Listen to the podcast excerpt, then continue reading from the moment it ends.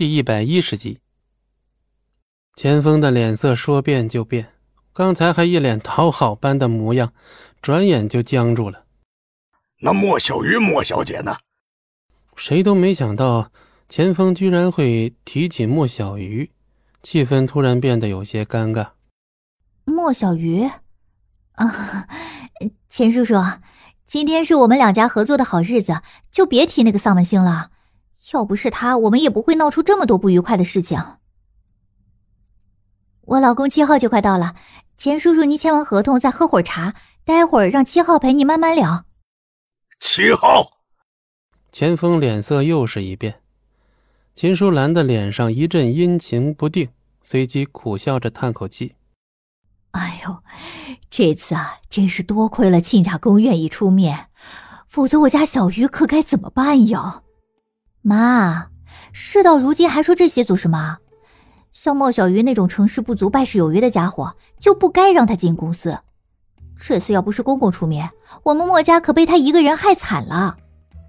哼，我早就说了，把公司交到他手上，等于是自杀。一旁莫小军见状，不禁一撇嘴：“谢家什么时候有这么大本事了？连钱锋这种硬骨头都能搞定？”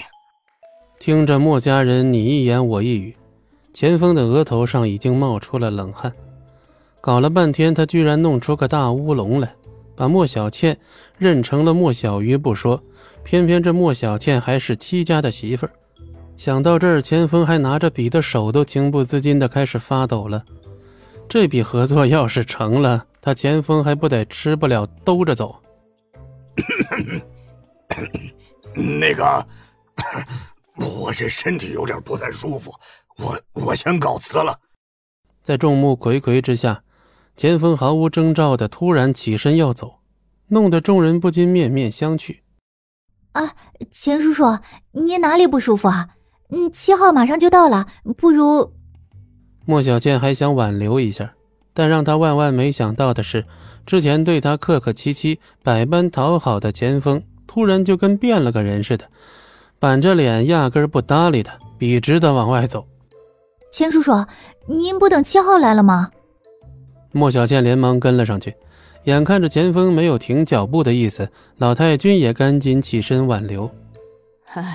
钱老板呐，不如再坐上一坐，等七号来了，还有许多细节要慢慢的谈呢。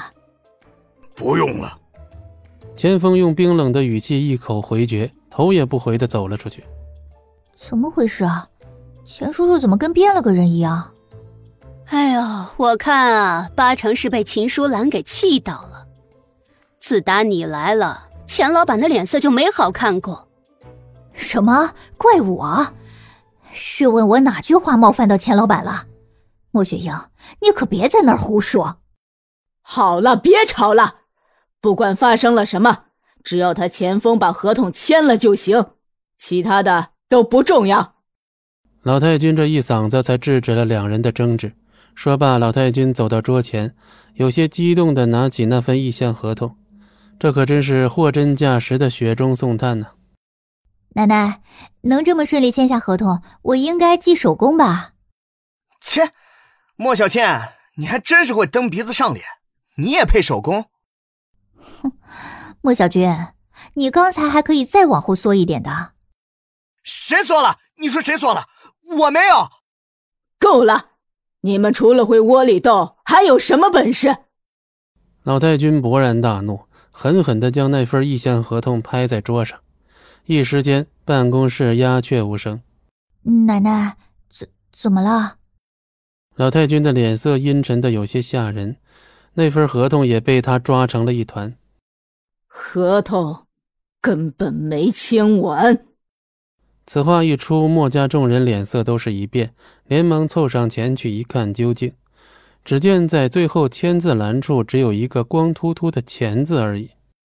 怎么会这样？钱叔叔不是满口答应说没问题了吗？就在这时，七号终于姗姗来迟，看他的样子，完全一副刚刚睡醒的模样。钱老板呢？不是说他亲自来了吗？众人一见七号，就像见到了救命稻草一样热切。小倩，快带着七号去见钱老板。无论如何，一定要让钱老板把合同签下来。哎，好，我和阿浩这就过去。奶奶您放心，就钱叔叔之前的态度，绝对没问题的。好，我等着你们的好消息。本集播讲完毕，感谢您的收听，我们精彩继续。